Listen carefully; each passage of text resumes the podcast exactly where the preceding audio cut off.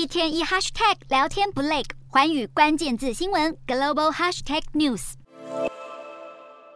中国疫情再起，广东省二十八号通报新增十三例本土病例，其中十一例在深圳市。深圳当局二十九号宣布，当地有“中国电子第一街”之称的华强北电子世界，即日起关闭到九月一号午夜十二点，还有二十四个地铁车站暂停营运，防堵疫情扩散。社区随时可能被封锁，让民众心惶惶。二十九号晚间，一名昵称“热带雨林”的中国网友在微信透露，四川省成都市可能要进行静态管理，吓得成都市民赶紧冲到各大超市抢购物资，把架上的货品全扫光。被网友戏称是“八二九热带雨林购物节”。中国官方一方面强调要稳经济，一方面却还是坚持疫情要清零，政策互相矛盾。由于官员动不动就会因为防疫不力被免职，许多地方不加码防疫也难。就连没有疫情的河南省渑池县也宣布三天静态演练，比照静态管理，民众非必要不得外出。另一方面，香港正积极争取和中国通关，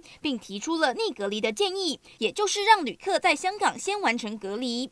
香港政务司司长陈国基表示，北京对逆隔离的建议反应正面，相信很快就会有所突破。